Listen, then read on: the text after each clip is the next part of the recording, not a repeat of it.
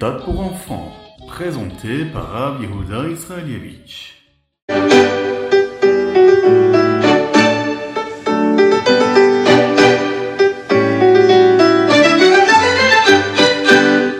Vav Tishri. Aujourd'hui, c'est le Yortzeit de la rabbinite Chana, la mère du rabbi de Lubavitch. Elle est décédée un Shabbat à l'heure de Mincha en Tav Shin Chaf E. La vie de la rabbinite Chana était empreinte de Messirut Nefesh, du don de soi. Pour la chassidoute, pour le judaïsme, elle a toujours aidé son mari, le Reb Levi Yitzhak, à travers toutes les périodes difficiles qu'il a pu vivre, et même quand il était en exil. Elle savait combien il était important pour lui d'écrire ses Chidushé Torah, c'est-à-dire tout ce qu'il dévoilait de la Torah qu'il étudiait, et elle préparait elle-même l'encre à partir des plantes qu'elle pouvait trouver afin qu'il puisse écrire.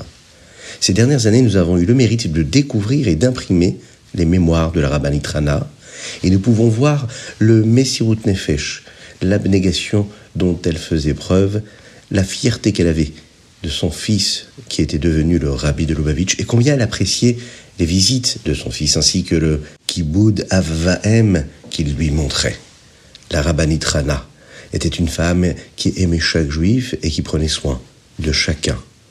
Et Kadesh Baruch que son mérite puisse nous accompagner aujourd'hui, ainsi que pour toute cette belle année.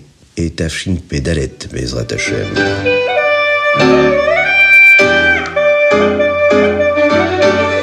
Aujourd'hui, nous sommes le jeudi de la Parashat Azinu, nous sommes le Vav Tishri 5784. Et nous allons commencer par le Chumash. Pour arrêter les bénis Israël et faire en sorte qu'ils arrêtent de commettre des avérotes, Hachem pourrait laisser les nations du monde leur faire des problèmes. Par exemple, en leur menant la guerre, à Shalom. Et là, les goïms vont penser que c'est parce qu'ils sont intelligents et forts aussi. Mais s'ils étaient bien plus intelligents que cela, ils sauraient que ce n'est pas le cas. Ils ont essayé de battre le peuple juif tellement de fois auparavant, mais même avec leurs idoles, ils n'ont jamais remporté de guerre. Cela n'a rien à voir avec le combat, ou à quel point ils étaient puissants. C'est seulement qu'Hachem les laisse gagner maintenant, parce que malheureusement, les bénis Israël ont fauté. Vraiment, toutes les avérotes, elles sont contrariantes et contraignantes. La punition que les bénis Israël méritent, elle est bien pire que ce qu'ils reçoivent. Mais Akadosh ne laissera jamais les goïms les détruire parce qu'alors, eux pourront penser que leurs idoles sont plus fortes que Dieu. Ne pensez jamais, jamais que voix avérotes peuvent être cachées d'Hachem. C'est ce que nous dit le Chumash aujourd'hui. Ne pensez pas que les avotes, les patriarches, vous empêcheront d'être punis pour eux. Akadosh Baruch c'est tout ce que vous faites à chaque instant. C'est ce que nous dit le Chumash. Et il punira. Il punira pour que vous fassiez teshuva et pour que vous ayez vraiment plus jamais à faire de mal. Lorsque vous souffrez des avérotes, vous apprendrez comment vous comporter. Vous verrez que lorsque vous avez besoin d'aide, il n'y a qu'Akadosh Baruch qui pourra vous sauver. Les punitions, elles, sont là pour nous apprendre à ce que nous soyons et nous fassions toujours ce qu'il faut. Akadosh Baruch c'est lui qui dirige le monde, et vous devez faire les mitzvot d'Hachem, c'est ce que nous dit le Chumash.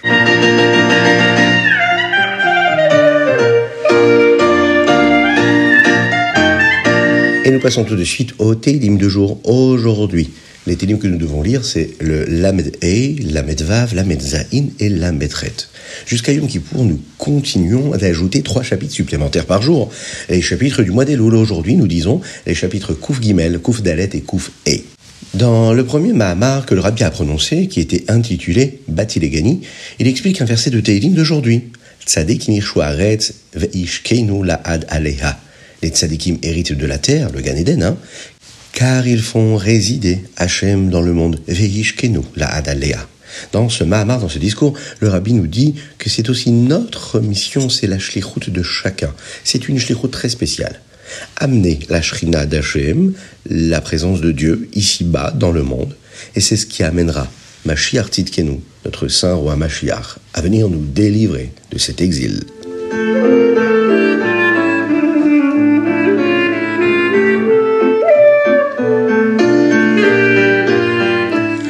Passons au Tania du jour, mais avant cela, pensez bien à mettre une petite pièce dans la Tzedaka, car une petite pièce dans la Tzedaka, et par cela, Mashiach arrivera. Aujourd'hui, nous sommes dans la Higueret Kodesh Siman Chaf. Pour créer le monde, Hachem a créé de nombreux mondes. Des mondes qui sont, eux, spirituels également. Il y en a quatre que nous connaissons, que nous avons déjà développés ensemble. Nous avons le monde d'Atsilut, le monde de Bria, Yetzira et le monde d'Asia. Pourquoi Hachem a-t-il créé ces différents mondes? Eh bien parce que la Chayut, l'énergie spirituelle d'Hachem, elle est trop puissante pour que le monde puisse exister. C'est ainsi que dans chaque monde, Hachem se cache de plus en plus, jusqu'à ce qu'il se cache suffisamment pour qu'il y ait ce qu'on appelle la gashmiut, la matérialité dans laquelle nous vivons. Dans le Tania d'aujourd'hui, le Rabbi Zalman explique ce qui se passe dans la spiritualité pour que cela se produise. Nous apprenons beaucoup de choses de la Kabbalah pour nous aider à comprendre cela dans le Tania du jour. À la fin, nous découvrirons que, bien qu'Hachem doive se cacher tellement pour qu'il y ait de la gashmiut, de la matérialité, cela ne peut être que grâce au pouvoir d'Hachem que lui a, qui lui permet hein, de créer quelque chose à partir de rien, ce que nous appelons le Yesh Me'ain, ex nihilo. Seule la force d'Hachem, lui-même, hein, que lui n'est pas passé par tous ces mondes spirituels euh, qui sont là pour cacher encore un petit peu plus ce qu'Hachem lui-même, pour qu'on puisse nous le supporter dans ces mondes-là dans lesquels nous vivons, eh bien, lui peut créer hein, cette Gashmiut Yeshmiaïn ex nihilo, du rien au tout, du néant à l'existant. C'est le pouvoir d'Akadosh Baruch et grâce à ça, on peut en profiter.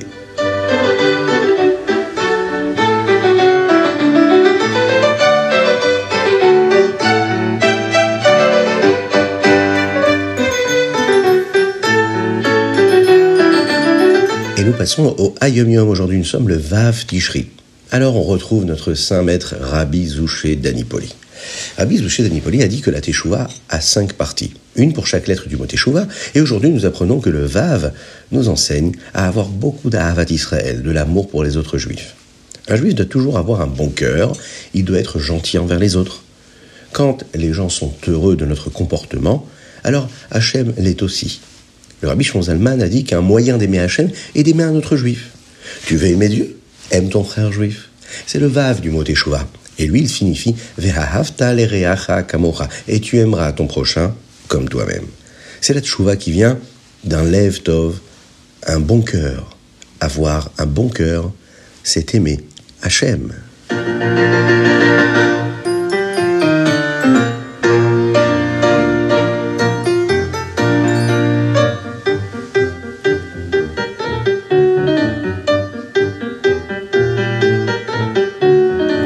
Passons tout de suite au Rambam du jour. Nous sommes dans Ilchot Kle Amigdash. Dans le Rambam d'aujourd'hui, nous apprenons davantage de d'éléments hein, et de notions de la avoda de ce qui était fait dans le Beth Amigdash, dans le temple. Dans le Vav, en réalité, quand quelqu'un apporte un korban, une offrande, il doit être là pour le voir. Mais comment tous les bénisraëls peuvent-ils être là pour voir les corbanotes qu'ils ont apportés euh, pour tous les juifs, quand le korban atamid par exemple.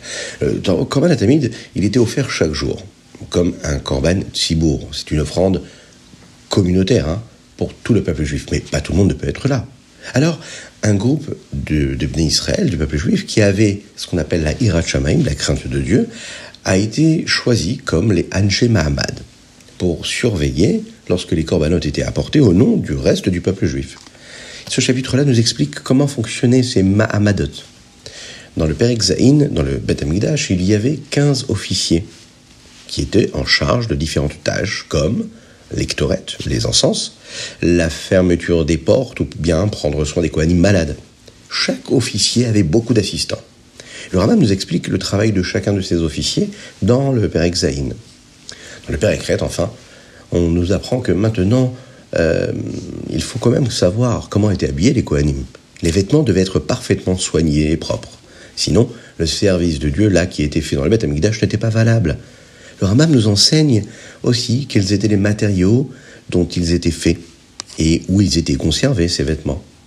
Les vêtements que le Kohen Gadol portait le jour de Kippour étaient portés une seule fois, puis ils devaient être enterrés.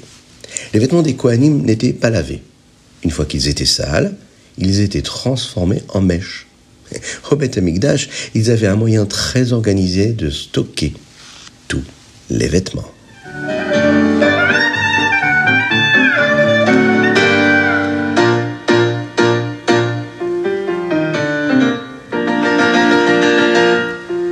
Et voilà, c'était le Ritat du jour. Est-ce que vous pensez à le partager avec vos amis? C'est très important de partager. Envoyez-nous vos dédicaces sur ritat.fr, mais également sur le WhatsApp du 06 61 76 87 70.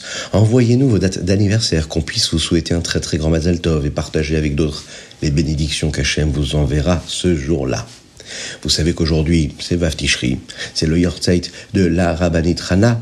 Eh bien, on va dédier toutes ces paroles de Torah-là à toutes les petites filles qui aujourd'hui vont à l'école, elles vont étudier la Torah, elles vont faire la tfila, qu'Hachem leur donne des forces pour qu'elles puissent grandir selon les lois de la Torah et des mitzvot, qu'elles puissent grandir avec toutes les belles valeurs que la rabbinite Rana nous a toujours transmises, qu'on puisse vivre avec toutes ces petites filles là qui vont à l'école l'amour de la Torah, l'amour des mitzvot, dans la joie la plus belle, la plus grande, celle qui nous emmènera à la venue de Mashiach.